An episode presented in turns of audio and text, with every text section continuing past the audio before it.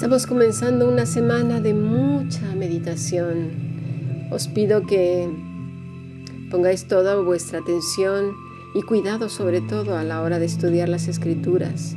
Aunque no haya lecturas de libros enteros de la escritura, por lo menos que sean a conciencia y que se guarden en el corazón.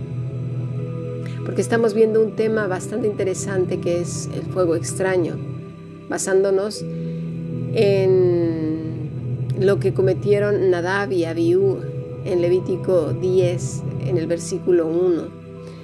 Dice Nadab y Abiú, los hijos de Aarón, tomaron cada uno su incienso, incensario y pusieron en ellos fuego sobre el cual pusieron incienso y ofrecieron delante del Señor fuego extraño que Él nunca les mandó. Y salió fuego de delante de ellos y los quemó y murieron de delante del Señor. Esta misma historia la vemos en números 3, en números 26 del 60 al 61, ¿sí? Que estos dos jóvenes eran jóvenes respetados y hacían bien su trabajo, pero tuvieron en menos la majestad de Dios, tuvieron en menos su mandato, tuvieron en menos su trabajo y ministerio tuvieron en menos la ordenanza del Padre. Y, a veces lo vemos tan lejano, pero no estamos tan lejos de ellos. No, no, no, al contrario. ¿Qué es lo que pide el Señor de su pueblo? Vimos la semana pasada de Deuteronomio 10:12. Ahora pues Israel, ¿qué pide el Señor tu Dios de ti? Sino que temas al Señor tu Dios, que andes en todos sus caminos y que lo ames y sirvas al Señor tu Dios con todo tu corazón y con toda tu alma, que guardes los mandamientos del Señor y sus estatutos que yo te prescribo hoy para que tengas prosperidad. Pero no habla de prosperidad de riqueza, porque ya hemos visto que el reino de los cielos no se caracteriza por lo que el orín y el hollín corrompen, sino que va más allá, trasciende a lo eterno. Dice Josué 24:14, Ahora pues temed al Señor y servirle con integridad y en verdad, y quitad entre vosotros los dioses a los cuales sirvieron vuestros padres al otro lado del río y en Egipto, y servir al Señor. Y si mal os parece servir al Señor, escogeos hoy a quien sirváis, si a los dioses a quienes sirvieron vuestros padres cuando estuvieron al otro lado del río, o a los dioses de los amorreos en cuyas tierras habitáis. Pero yo y mi casa serviremos al Señor. Y, pudiéramos haber hecho esta declaración más de una vez. Pero Nadab y Abiú también la pudieron haber hecho. Estamos viviendo en una época muy difícil. Se le llama posmodernidad. La modernidad estaba, se caracterizó sobre todo por tener valores, ¿sí? Estamos hablando principios del siglo pasado, ¿sí? Del siglo XIX también. Pero, pero la posmodernidad es diferente, es muy distinta. Y es lo que vamos a hablar de ello porque estamos muy contaminados de ella. La modernidad tenía su, ese, se caracterizaba por sus ideales, equivocados o no, pero los tenía. La posmodernidad nos quiere decir lo que ha dejado de ser, lo que ha quedado atrás. ¿Qué quedó atrás? Pues bueno, épocas como el romanticismo, el barroco, la ilustración, como sustantivos propios que se definen a sí mismos. Pero la posmodernidad es lo que viene después, sin una sustancia. Es como un tiempo muerto, una transición entre la, entre la modernidad que ya pasó y lo nuevo, entre comillas, que viene después. ¿Y qué es eso nuevo? Es muchas cosas.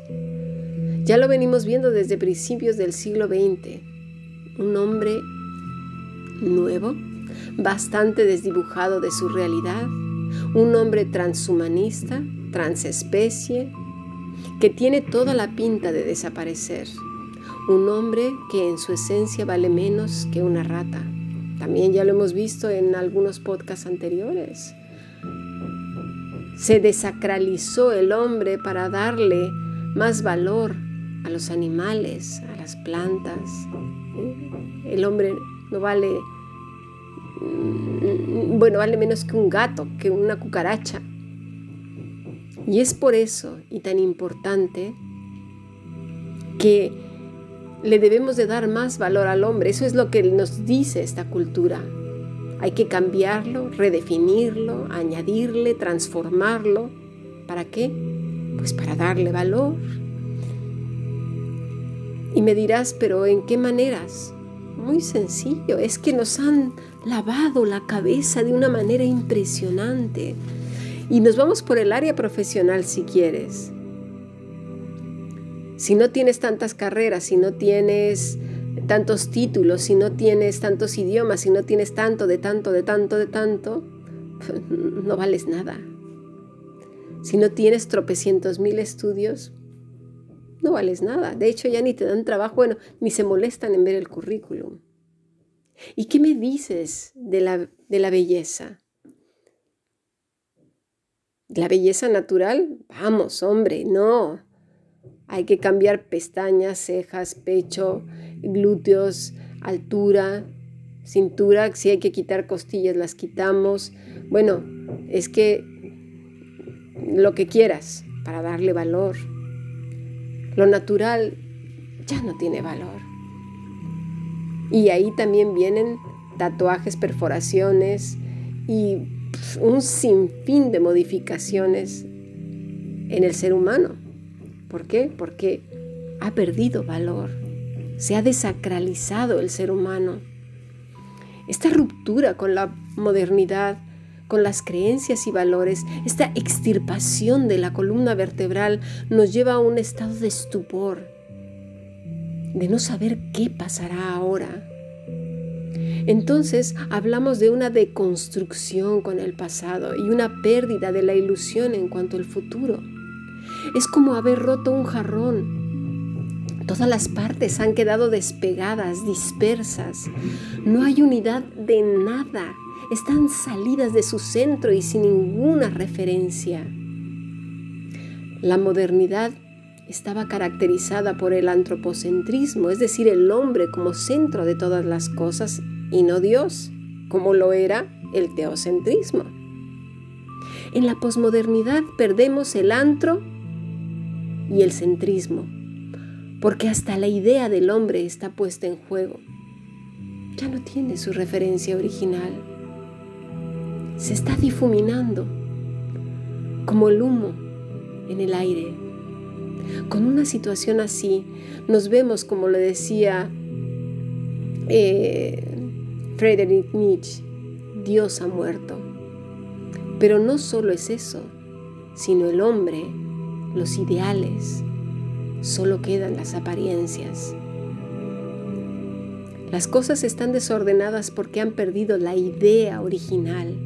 Y en ese punto haré un paréntesis porque aquí también está involucrada la iglesia. Lo haré en el siguiente podcast, hermanas.